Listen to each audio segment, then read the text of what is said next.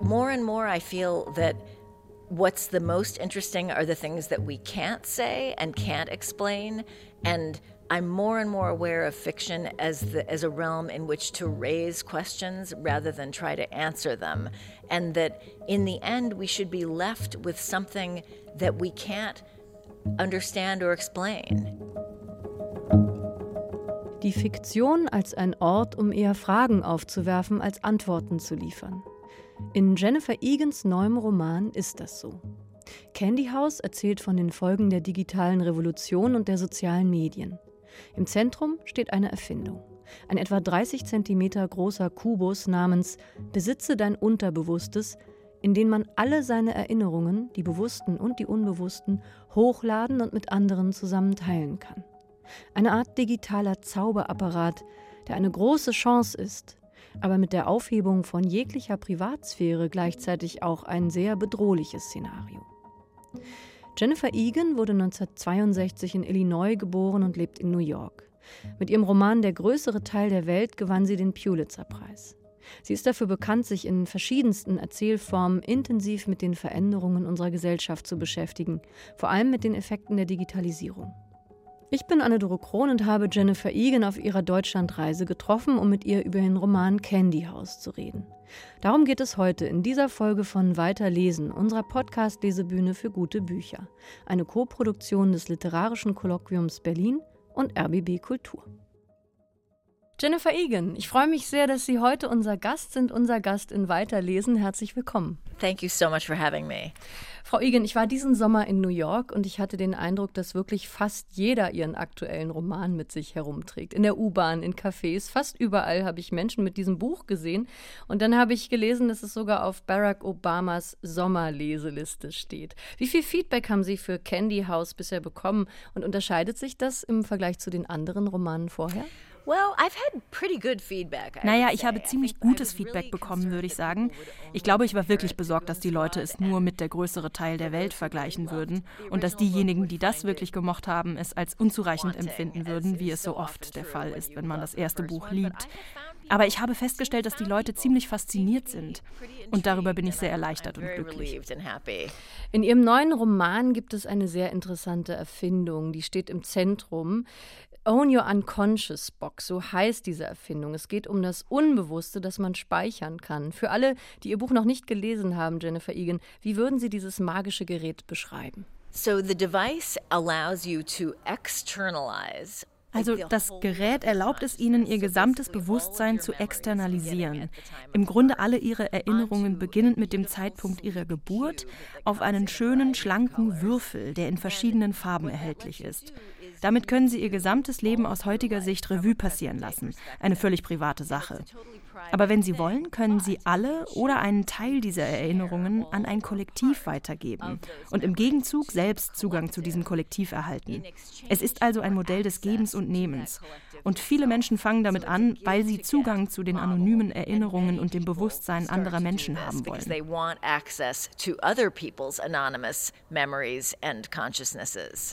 Das Interessante daran ist, dass es natürlich mehrere Seiten hat, wie fast alles auf der Welt. Auf der einen Seite kann man zum Beispiel Verbrechen aufklären, Alzheimer und Demenz können eingedämmt werden. In gewisser Weise ist diese Maschine also auch so eine Art Weltverbesserungsmaschine. Wie würden Sie selbst diese positiven Auswirkungen von dieser Erfindung beschreiben? Naja, wie Sie sagen, es ist ein Heilmittel für Demenz, weil die Menschen ein gesundes Gedächtnis wiedererlangen können. Viele Verbrechen werden aufgeklärt, Kindesmissbrauch hört auf, weil es für die Leute keine Möglichkeit mehr gibt, damit durchzukommen. Die Erinnerungen der Kinder können schließlich überprüft werden. Sprachen werden gerettet, weil das Bewusstsein von Menschen, die diese Sprache kennen, externalisiert wird und Menschen sie studieren und lernen können. Und es gibt sogar die Idee, dass die sozialen Medien ein wenig passé werden. Die performativen Aspekte der sozialen Medien werden sehr deutlich. Die narzisstische Seite wird offensichtlich. Und die Menschen verlieren das Interesse an all dem und werden einfühlsamer, weil sie erkennen, dass wir alle sehr kompliziert sind. Das sind die positiven Aspekte. Ja, und auf der anderen Seite ist natürlich diese Vision, dass andere über die eigenen Erinnerungen Bescheid wissen, sehr bedrohlich. Hebt dieses neue soziale Medium nicht in gewisser Weise auch die Privatsphäre und Intimität auf? Well, yes. I mean, the problem is that ja, ich meine, das Problem ist, dass sich selbst Menschen, die nicht teilnehmen wollen, die ihr Bewusstsein nicht nach außen tragen wollen, sich nicht davon fernhalten können weil so viele Menschen, die Erinnerungen an mich aus jedem Teil meines Lebens haben, diese Erinnerungen teilen werden. Ich bin also vertreten, ob ich es will oder nicht. Der Widerstand dagegen führt zu sogenannten Looters. Das sind Menschen, die so entsetzt sind über das Ausmaß, in dem sie in diesem Kollektiv vertreten sind, dass sie ihre Identität ganz ablegen. Eine Figur vergleicht das mit einem Tier, das sich ein Bein abbeißt, um einer Falle zu entkommen. Sie nehmen neue Identitäten an und beginnen ihr Leben als neue Menschen. Sie geben ihr altes Ich auf. Aber sie können nicht einfach verschwinden, weil jeder wissen würde, dass sie weg sind. Also heuern sie sogenannte Proxies an, die sich online für sie ausgeben, sodass nur die Leute, die sie im wirklichen Leben gesehen haben, wissen, dass sie das getan haben. Die besten Proxys sind Schriftsteller, die Romane schreiben. Ja, das ist mir auch aufgefallen und ich musste an dieser Stelle herzlich lachen, weil ich dachte, das ist jetzt eine Liebeserklärung von Jennifer Egan an das Potenzial von Autorinnen und Autoren. Das zeugt wirklich von ihrer Liebe zum Schreiben. Completely. I mean, the truth is that, you know, exploring ich meine, es ist doch wahr. Das Erforschen des Bewusstseins anderer Leute ist das, was Fiktion ausmacht. Das ist etwas, was keine andere erzählerische Kunstform kann, uns wirklich das tiefe Gefühl zu geben, in einen anderen Geist einzutauchen. Alles, was mit einem Bild beginnt, schafft das nicht. Definitionsgemäß befindet man sich außerhalb und versucht sich vorzustellen, wie es wäre, im Inneren zu sein. Und deshalb lieben wir Fernsehvisionen und Serien, aber all das ist bildbasiert. Für mich ist die Fiktion, gerade weil sie keine Bilder hat, eine Möglichkeit, uns in die Gedankenwelt eines anderen Menschen zu versetzen. Es hat mir also viel Spaß gemacht, mit dieser sogenannten Maschine zu spielen. Mit diesem Gerät konnte ich erzählerisch viele Dinge tun, die ich sonst nicht hätte tun können. Und deshalb hat es so viel Spaß gemacht, darüber zu schreiben. That I couldn't have done otherwise. And that's what made it so fun to write about it. Als ich Ihren Roman gelesen habe, und das trifft nicht nur auf diesen zu, sondern auch auf die anderen von Ihnen, die ich schon kenne, habe ich den Eindruck gehabt, dass Sie sehr viel über Ihre Figuren wissen. Also das, was Sie über sie erzählen, ist nur die berühmte Spitze des Eisbergs. Wie schaffen Sie das, sich in so viele verschiedene Köpfe hineinzuversetzen? Und in Candy House springen Sie wirklich von einer Figur zur anderen. Das ist multiperspektivisch. Es gibt sehr viele verschiedene Biografien, aber alle sind absolut lebendig. Wie machen Sie das? Wissen Sie, das ist schwer zu sagen. Ich weiß nicht genau wie. Um es einfach zu machen, ich stelle sie mir einfach vor. Wissen Sie, was ich selbst suche, ist diese Spitze des Eisbergs. Das heißt, ich stelle nicht eine Menge Biografien zusammen und denke dann, okay, welche Details soll ich den Lesern geben? Die Art und Weise, wie ich Belletristik schreibe, ist am Anfang sehr spontan und sehr improvisiert. Und ich suche nach diesen kleinen Momenten, die sich für mich wie die Spitze des Eisbergs anfühlen. Belletristik ist ein Akt der Verdichtung. Man versucht, die ganze Komplexität des menschlichen Lebens und der Wahrnehmung in etwas relativ Kleines zu pressen. Daher sind die kleinen Momente, die sich anfühlen, als enthielten sie Großes, immer die, nach denen ich selbst suche. Ich lasse mich also von meiner eigenen Neugier leiten. Und was mein Interesse weckt, dem folge ich. So mache ich es. In Deutschland, auch in den USA, gibt es jede Menge Diskussionen im Moment darüber, wer über wen schreiben darf. Darf zum Beispiel eine weiße Frau über einen schwarzen Mann schreiben? Darf ein älterer Mann über ein kleines Mädchen schreiben? Wie ist Ihre Einstellung dazu, Jennifer Egan, zum Thema kulturelle Aneignung und Identitäten? I really feel that ich habe wirklich das Gefühl, dass ich zunächst einmal verstehen und nachvollziehen kann, warum Menschen diese Regeln aufstellen wollen. Aber ich bin der festen Überzeugung, dass niemand von uns in einer Welt leben will, in der wir keine Freiheit der Fantasie haben. Und wissen Sie ehrlich gesagt, die Kontrolle der Fantasie und des Denkens, das ist, das sind doch Werkzeuge der Autokraten. Ich denke also, dass wir sehr, sehr vorsichtig sein müssen, wenn wir versuchen, ein solches Umfeld zu schaffen. Denn ich glaube, dass wir damit etwas freisetzen, was wir eigentlich nicht unbedingt ertragen wollen. Ich schreibe nie über mich selbst oder über Leute, die ich kenne. Man könnte also sagen, dass ich mir in meiner ganzen Karriere etwas angeeignet habe, nur dass ich es immer erfunden habe. Ich bin mir jedoch sehr bewusst, dass ich dies verantwortungsbewusst tun muss, dass ich wissen muss, wovon ich rede. Zum Beispiel das Kapitel aus der Sicht eines schwarzen Mannes. Das kommt mir als Amerikanerin im Moment sehr anmaßend vor. Ich hatte dieses Kapitel ursprünglich im Jahr 2012 geschrieben und bin 2016 darauf zurückgekommen. Und dann, als die Ereignisse und der Mord an George Floyd ihren Lauf nahmen, dachte ich, kann ich das noch machen? Werde ich in Schwierigkeiten geraten? Ich wusste es nicht. Aber wie alle meine Texte habe ich auch diesen vielen schwarzen Freunden vorgelegt, die mir Feedback gegeben haben. Ohne dieses Feedback wäre es unzureichend gewesen. Fleiß und Genauigkeit ist immer ein wichtiger Teil, wenn man außerhalb der eigenen Sphäre schreibt. Ich schreibe so oft aus einer männlichen Perspektive. Ich habe also immer viele männliche Leser, die mir sagen, wenn ich vom Weg abkomme. Mein Standpunkt ist einer der Aneignung. Ich habe eine Figur im Candy House, die, man könnte sagen, im Spektrum steht. Das ist eine weitere Sache, die potenziell riskant ist.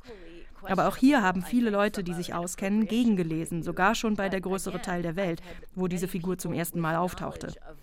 Ich glaube also an die Freiheit der Fantasie, aber ich glaube auch daran, dass man verantwortungsbewusst schreiben und sich vergewissern sollte, dass man nicht vom Weg abkommt writing responsibly and doing the work of making sure that I'm not off track. Aber verstehe ich Sie richtig, dass Sie vorsichtiger geworden sind, seit die Diskussionen über dieses Thema zugenommen haben? Sind Sie das vorsichtiger geworden, vielleicht sogar doppelt so vorsichtig wie früher? Ich glaube schon. Ich bin mir allerdings nicht sicher, ob ich doppelt so vorsichtig bin wie vorher. Weil mein Schreibprozess so improvisiert ist, brauche ich ja schon immer eine Menge Probeleser. Ich habe eine Schreibgruppe. Candy House habe ich sogar meiner Schreibgruppe gewidmet.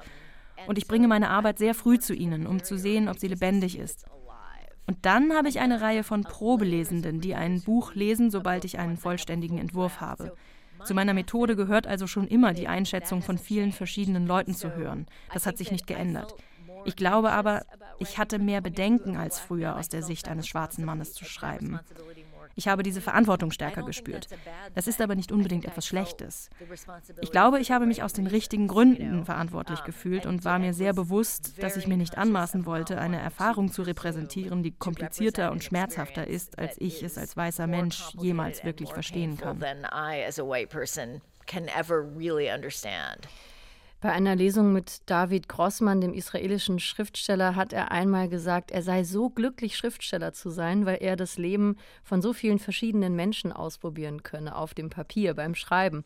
Und er hat gesagt, er würde sonst ausrasten, weil es so angenehm ist, in so viele verschiedene Biografien reinzustüpfen. Ist das etwas, dem Sie zustimmen können? Very much so. I mean, sehr sogar. Ich meine, es ist, als ob ich in einem seltsamen Land lebe, in dem ich in meiner Fantasie umherwandere und alle möglichen Leute verfolgen könnte. So wie wenn man eine Straße entlangläuft und die Leute ansieht und denkt, wer ist das? Und dann sind sie wieder verschwunden. So geht es meiner Fantasie die ganze Zeit. Ich habe das Gefühl, dass ich, sobald ich mich auf eine imaginäre Welt eingelassen habe, im Grunde zwei oder mehr Leben gleichzeitig lebe. Das ist eine solche Freude. Eigentlich ist es doch logisch. Alles, was man schreibt, was außerhalb des eigenen Lebens liegt, ist kulturelle Aneignung. Die Konsequenz wäre aber, dass wir nur noch Autofiktion schreiben könnten. Die Fiktion aber wurde erfunden, um in den Köpfen anderer Menschen zu leben. Dieser Akt ist ein Akt der Empathie. Und ich glaube wirklich daran, dass das die richtige Art ist, in der Welt zu sein.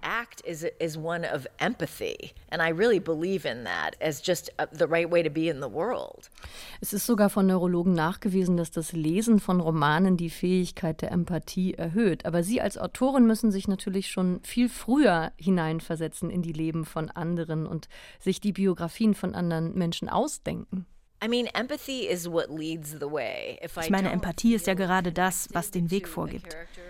Wenn ich mich mit einer Figur nicht verbunden fühle, ich muss das Gefühl haben, dass ich ihren Standpunkt verstehen und nachvollziehen kann, warum die Entscheidungen, die sie trifft, auch wenn es nicht die Entscheidungen sind, die ich treffen würde, für sie die richtigen und einzigen Entscheidungen sind. In diesem Buch gibt es eine ganze Reihe von Figuren, die wirklich nichts mit mir zu tun haben. Ich meine, ein Musikproduzent, der sein Zuhause zerstört, seinen Kindern schadet und eine Menge Chaos in seinem Privatleben anrichtet. Ich bewundere diesen Mann. Ich habe viel Empathie für ihn und auch für alle möglichen anderen meiner Figuren. Ein Typ, der in der Öffentlichkeit schreit, weil er bei den Menschen um ihn herum authentische Reaktionen hervorrufen will, nämlich Angst und Entsetzen und den Wunsch zu fliehen. Habe ich selbst diesen Drang? Nein.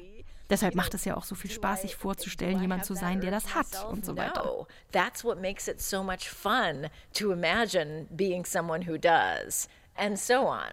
Ja, das sind schon sehr starke Charaktere aus Ihrem Buch, die Sie da gerade genannt haben.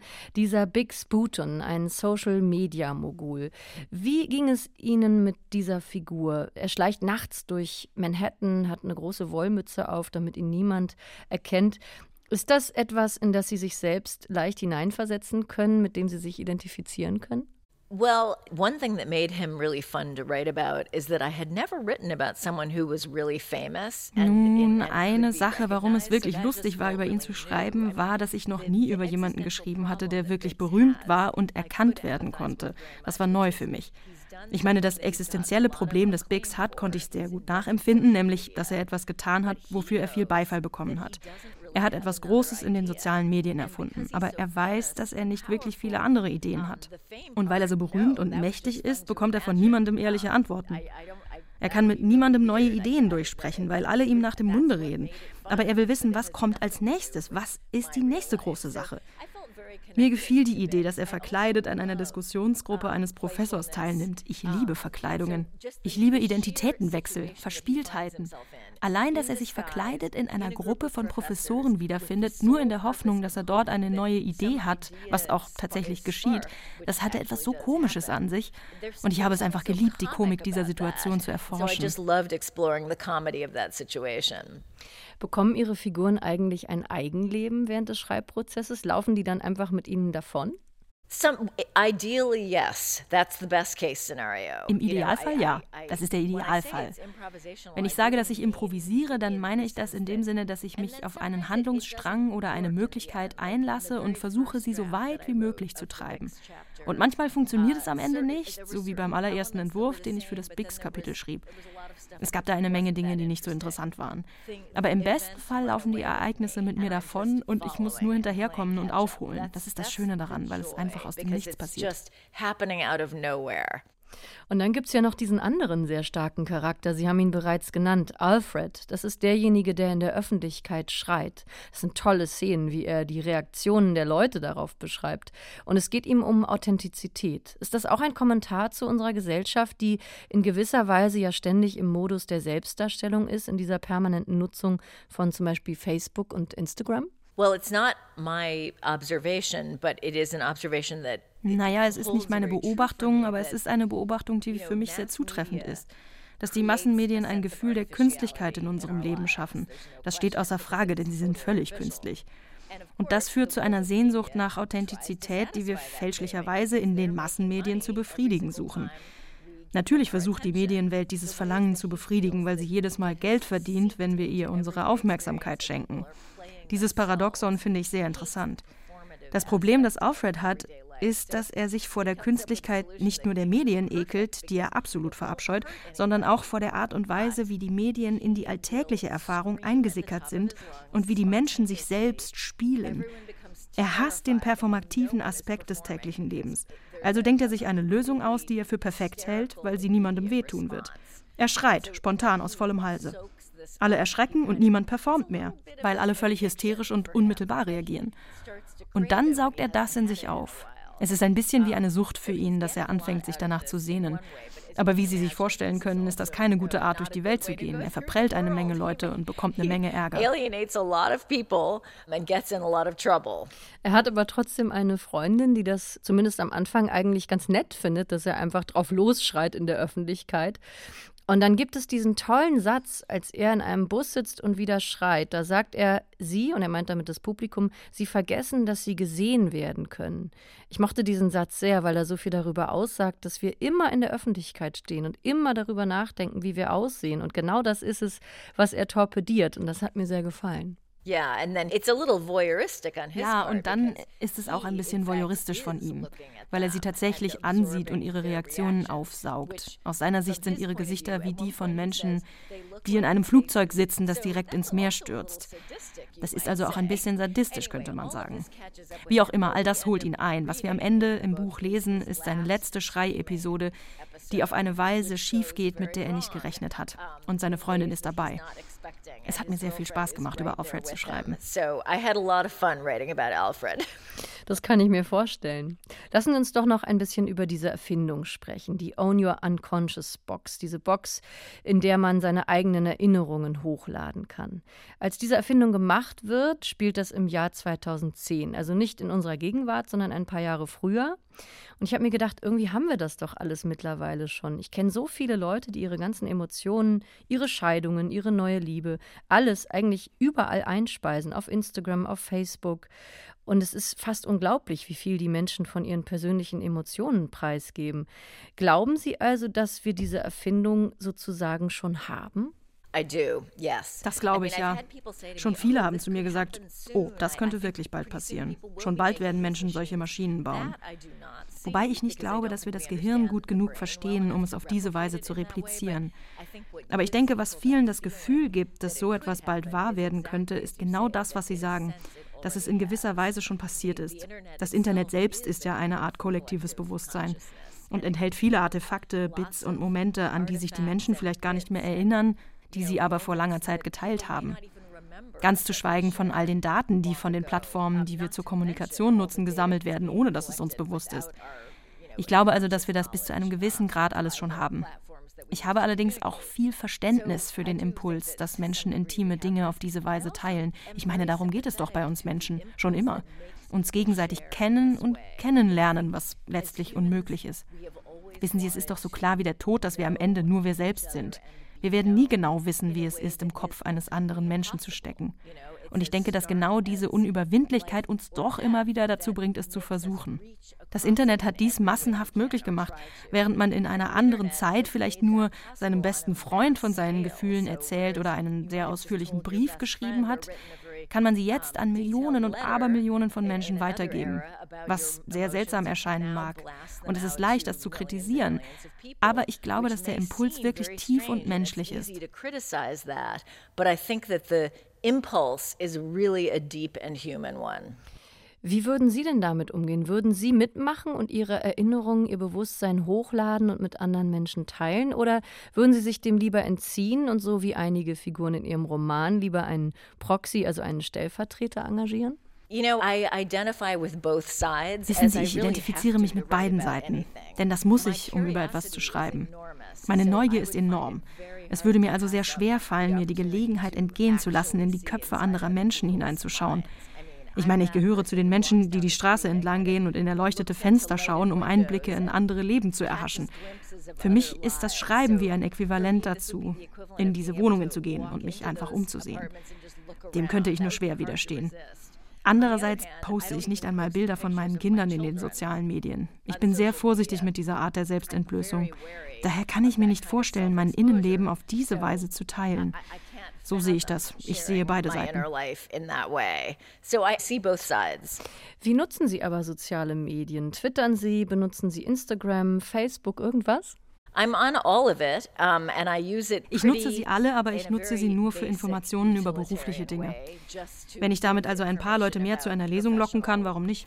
Aber ich fühle mich nicht wohl dabei, eine Art Social-Media-Persönlichkeit zu haben, so wie es manche Leute machen, und uh, Dinge aus meinem Leben auf eine flotte Art zu teilen.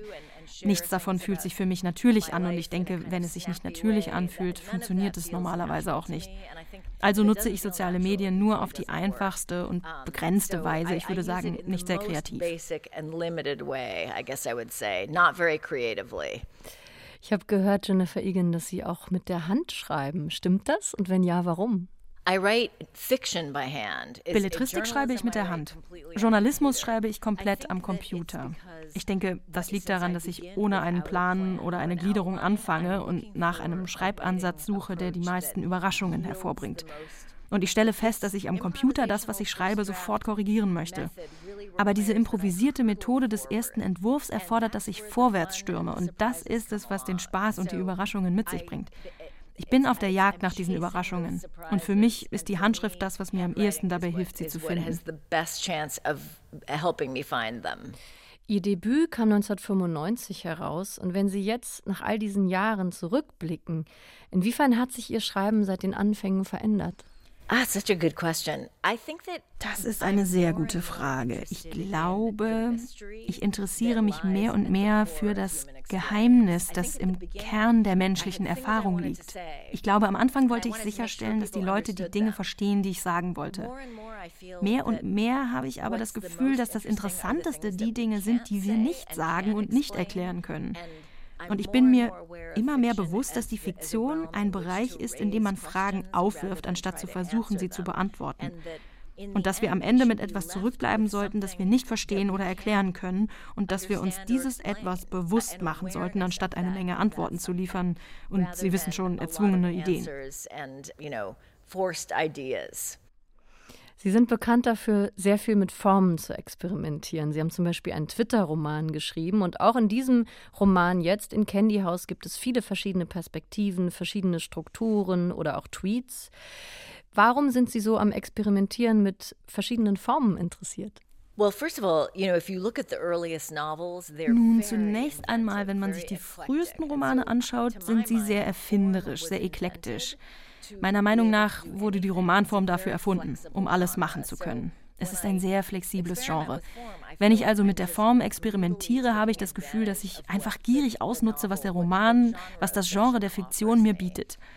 Der Grund, warum ich das wirklich gerne mache, ist, dass es sehr schwer ist, irgendeine ungewöhnliche Struktur zum Funktionieren zu bringen. Und ich würde sagen, in acht von zehn Fällen läuft es ins Leere und ich probiere viele verschiedene Dinge und Wege aus, bevor ich es hinbekomme. Wenn ich es schaffe, ist es, weil ich eine Geschichte gefunden habe, die ich nur in dieser Form erzählen kann. Eine Geschichte, die ich sonst nicht erzählen könnte. Wenn ich also nach neuen Formen greife, kann ich sicher gehen, dass ich immer wieder neue Geschichten erzähle. In Candy House harmonieren Form und Inhalt in gewisser Weise, denn sie erzählen ja von all diesen Netzwerken und von so vielen Figuren. Und wir haben diese unzähligen, eher kurzen Kapitel. Wollten Sie so etwas wie eine formale literarische Darstellung dieser digitalen Erinnerungsnetzwerke schaffen? Well, to a degree, yes. Naja, bis zu einem gewissen Grad ja. Als ich daran gearbeitet habe, stellte ich es mir als eine Serie vor, jedes Kapitel als eine Art Portal, das einen in ein anderes Genre oder in eine andere Welt führt. Und in gewisser Weise ist das auch wie die Idee des Internets. Man sieht etwas und klickt drauf und schon ist man woanders. Dieses Gefühl, sich auf diese Weise zwischen den Welten bewegen zu können, hat mich sehr fasziniert so wie der größere Teil der Welt, bei dem es viel um Musik geht, ein Konzeptalbum nachahmt, wie eine große Geschichte in kleinen Stücken, die sehr unterschiedlich klingen. Bei diesem Roman jetzt war ich mehr daran interessiert, eine Geschichte in einem digitalen Kontext zu erzählen, der uns zwischen den Welten hin und her springen lässt. Was mir an Candy House auch sehr gut gefallen hat, war, dass sie auf so etwas wie einen moralischen Imperativ verzichten. Natürlich fängt man als Leserin oder Leser an, über diese Auswirkungen der sozialen Medien nachzudenken. Zum Beispiel stellt man sich die Frage, macht es uns nicht noch einsamer, wenn wir uns überall vernetzen? Aber ich hatte eben nie den Eindruck, dass sie bewusst den Zeigefinger erheben oder moralisierend sein wollen. Das ist so wahr. Und wenn Sie mir gesagt hätten, dass ich den Zeigefinger erhoben hätte, hätte mir das sehr leid getan. Ich bin nicht an didaktischer Fiktion interessiert. Für mich besteht der Spaß an der Fiktion darin, über Menschen zu lesen. Und für mich ist die treibende Kraft als Leserin und Autorin die Neugier. Für mich schließen sich Neugier und Moralisieren gegenseitig aus. Ich habe also keine Lektionen zu erteilen. Ich glaube, wenn ich das Gefühl hätte, Lektionen erteilen zu müssen, würde ich Sachbücher schreiben. Ich bin ja auch Journalistin, ich schreibe lange Recherchestücke. In der Belletristik muss ich das aber nicht. Ich mag Romane nicht, die Lektionen erteilen. Ich würde sogar noch weitergehen und sagen, dass mich dystopische Romane aus demselben Grund nicht besonders interessieren. Ich habe einfach das Gefühl, dass sie mir etwas beibringen wollen und ich möchte in einem Roman nicht unbedingt belehrt werden. Was wäre denn Ihre Lieblingsreaktion auf diesen Roman von Ihren Leserinnen und Lesern? Just ich denke, es wäre einfach das Transportieren von Spaß. Das Gefühl, das eigene Leben aus den Augen zu verlieren und sich auf das Lesen zu freuen. Wenn die Leute mir erzählen, dass sie eine U-Bahn-Haltestelle verpasst haben oder zu lange aufgeblieben sind. Ein Freund erzählte mir kürzlich, dass er in der U-Bahn beim Lesen des Buches so sehr gelacht habe, dass die Leute ihn komisch angeschaut haben. Das ist für mich eine große Freude. Das ist Unterhaltung. Ich möchte die Leute unterhalten. Sie sollen sich amüsieren. Und wenn ihre Ideen und Fragen und Provokationen uns dazu bringen, die Welt um uns herum zu hinterfragen, umso besser. Aber der Spaß ist das, was wirklich zählt. but the fun is what really matters. Und es ist auch wirklich sehr lustig. Also ich habe bei Candy House an vielen Stellen des Romans herzhaft gelacht. Lachen Sie denn auch beim Schreiben? Sometimes. I mean, the, here's the funny thing. Manchmal.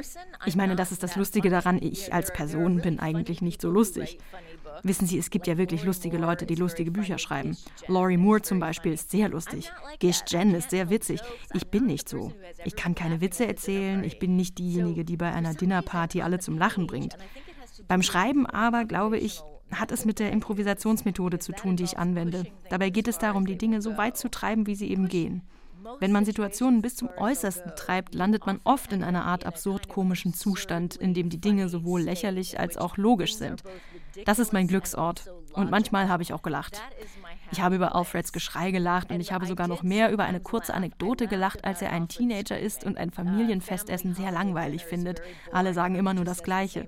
Also fängt er an, sich eine Papiertüte über den Kopf zu ziehen, mit einem Mundloch und Augenlöchern, weil das seiner Meinung nach originelle und spontane Reaktionen hervorruft. Und ich konnte nicht aufhören, darüber zu lachen. Ich weiß nicht, was es war, aber allein der Gedanke daran brachte mich so sehr zum Lachen.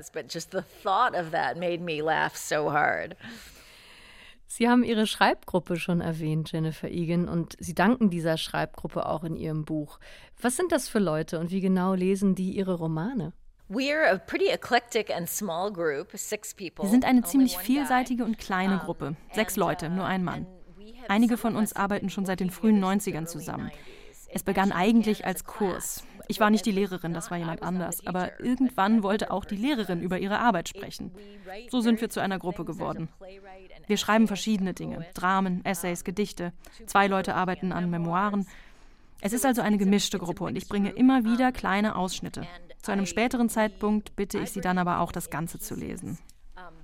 Ein charakteristisches Merkmal unserer Gruppe ist, dass wir nur laut lesen. Es ist also eine rein auditive Erfahrung und daraus kann man so viel lernen, denn schließlich ist eines der wichtigsten Werkzeuge, mit denen ein Schriftsteller arbeiten muss, der Klang der Sprache. Der Klang und der Rhythmus. Und beim lauten Lesen muss man wirklich darauf achten.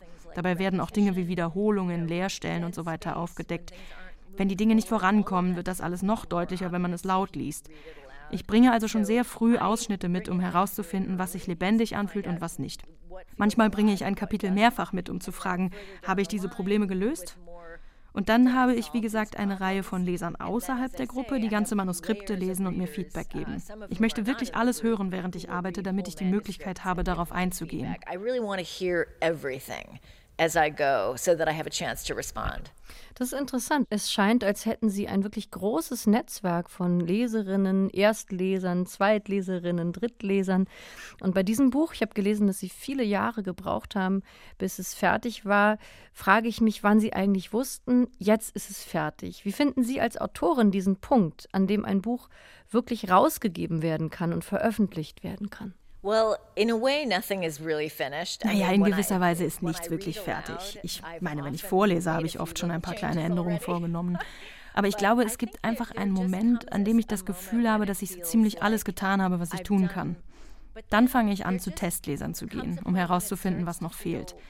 Dann kommt ein Punkt, an dem es sich solider anfühlt und die Änderungen, die ich vornehme, werden kleiner und kleiner und kleiner. An diesem Punkt beziehe ich das Lektorat und andere Verlagsmitarbeiter mit ein. Und dann gibt es noch viele weitere Gelegenheiten, das Buch im Satz zu sehen. Das ist dann ein Moment, in dem ich es wirklich überdenke. Aber mit jeder dieser Überarbeitungen werden die Änderungen kleiner und ich schätze, das ist der Punkt, an dem wir der Fertigstellung immer näher kommen. Das Candy House steht in engem Zusammenhang mit Ihrem Roman Der größere Teil der Welt. Inwiefern hatten Sie den Drang, mehr über einige dieser Figuren und Themen aus dem früheren Roman zu schreiben? Hatten Sie, als Sie den früheren Roman beendet hatten, den Eindruck, dass er noch nicht fertig ist, dass es noch viele Geschichten gibt, die noch erzählt werden sollen? Es ist eine Mischung aus verschiedenen Dingen. Eine Sache ist, dass es bei diesen Büchern eine sehr hohe Misserfolgsquote bei den ersten Entwürfen gibt. Ich schreibe also eine Menge Material, das einfach nicht gut genug ist, um es weiter zu verfolgen. Das bedeutet, dass ich am Ende Dinge über Menschen weiß, die ich nicht mit dem Leser teilen konnte. So gibt es zum Beispiel drei Brüder, die eine große Rolle im Candy House spielen. Alfred, der Schreihals, ist der jüngste dieser Brüder und in der größere Teil der Welt hören wir auch schon von ihnen, aber wir lernen diese Brüder nie kennen, nur ihren Vater. Ich hatte ein misslungenes Kapitel, in dem wir alle Brüder kennengelernt hätten. So war es manchmal. Es gab Figuren, die mich faszinierten und ich wusste Dinge über ihre Zukunft. So hat Biggs Booten einen sehr kurzen Auftritt im größeren Teil der Welt und er prophezeit die Auswirkungen der sozialen Medien. Und ich dachte, oh, er wird etwas erfinden. Aber das steht nicht in dem Buch. Das hat bei mir Fragen aufgeworfen, wie, oh, okay, und was passiert dann? Das liegt in der Natur dieser Ensemblegeschichten. Ich glaube, sie fühlen sich immer unvollendet an, weil jede Person im Zentrum ihrer eigenen massiven Konstellation von Erinnerungen und Erfahrungen und Menschen steht. Und so ist es ganz natürlich, dass sich meine eigene Neugier weiter in einen größeren Kreis bewegt. Wie ist es denn mit Ihrer eigenen Erinnerung und mit Ihren eigenen Erfahrungen? In dieser Erfindung hier im Buch, die dieser Big Spooten hier macht, kann man ja die Erinnerung irgendwo ablegen und speichern. Haben Sie selbst ein gutes Gedächtnis und spielt das eine große Rolle für Ihr Schreiben? That's a great question. I have a very good memory for das ist eine gute Frage. Ich habe ein sehr gutes Gedächtnis für persönliche Ereignisse und Dinge, die mir Leute erzählen. Wenn mir jemand eine Anekdote aus seinem Leben erzählt, werde ich mich wahrscheinlich daran erinnern. Aber ich habe kein gutes Gedächtnis für historische Daten und Ereignisse. Ich gehöre also definitiv nicht zu den Menschen, die alle mit ihrem Wissen über die Welt verblüffen. Ich habe ein gutes Gedächtnis für Zeiten und Orte. Und das ist wahrscheinlich das, was ich am meisten aus meinem Gedächtnis in meiner Fiktion verwende. Ich schreibe nicht über mich selbst oder über Leute, die ich kenne, sondern ich verwende Umgebungen, an die ich mich erinnere. Das ist für mich sehr wichtig. In Candy House gibt es zum Beispiel ein Kapitel, das in den Redwood-Wäldern in Kalifornien in den 1960er Jahren spielt. Ich bin in den 70er Jahren in Kalifornien aufgewachsen. Diese üppigen, dichten Redwood-Wälder, die jetzt niedergebrannt sind, diese Umgebung ist mir so lebhaft in Erinnerung. Das Buch spielt auch in Chicago, wo ich als Kind lebte. Der Michigansee, diese Art von Atmosphäre. Daran erinnere ich mich sehr gut. Ich finde, dass Zeiten und Orte wirklich Geschichten hervorbringen. Wenn ich über Improvisation spreche, beginne ich mit einer physischen, sensorischen Umgebung. Und dann stellt sich die Frage, wer nimmt diese Umgebung wahr? Das ist die erste Ahnung, die ich von den Charakteren bekomme. Dann verfolge ich, wie die Figuren sprechen und handeln, und das ist der Beginn der Handlung. Aber es beginnt mit der Umgebung speech and action, and that's the beginning of a plot. But it starts with the environment. Das ist interessant, mit der Umgebung zu beginnen und dann die Figuren sozusagen da hineinzustellen. Was hat sie eigentlich, Jennifer Egan, zur Schriftstellerin gemacht? War das ihre Faszination für Geschichten, für das Schreiben? Woher kommt das alles? I think for me ich glaube, für mich kam es fast wie eine Offenbarung während eines Jahres zwischen High School und dem College. Ich lebte in San Francisco, also weit weg von zu Hause, und es gab noch keine Handys und kein Internet. Ich war sehr isoliert und das hatte seine Höhen und Tiefen. Aber ich entdeckte, dass das Schreiben für mich ein wesentlicher Bestandteil war, egal wie gut oder schlecht es lief. Ich hatte ein Tagebuch bei mir, das ich immer noch habe und machte mir viele Notizen zu allem. Und ich hatte das Gefühl, dass das Schreiben meine Erfahrungen vervollständigte und manchmal eine Art Transzendenz darstellte. Es schien dem täglichen Leben ein luminoses Element hinzuzufügen. Es war nicht so, dass ich dachte, ich hätte eine große Gabe, die ich mit der Welt teilen könnte, sondern ich erkannte vielmehr, dass es ein Geschenk an mich selbst war, mich zu verpflichten, dies für den Rest meines Lebens zu tun. It was a gift to myself to commit myself to doing this for the rest of my life.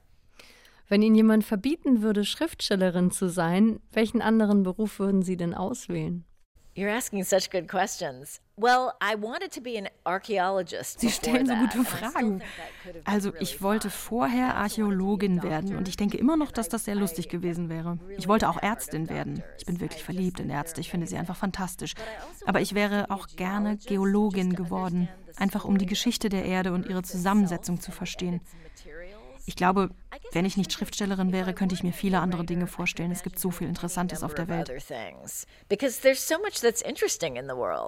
Und jetzt können Sie über all das schreiben. Vielen Dank, Jennifer Egan, für das Gespräch. Vielen Dank für Ihre Zeit. It's a pleasure. Thanks for having me.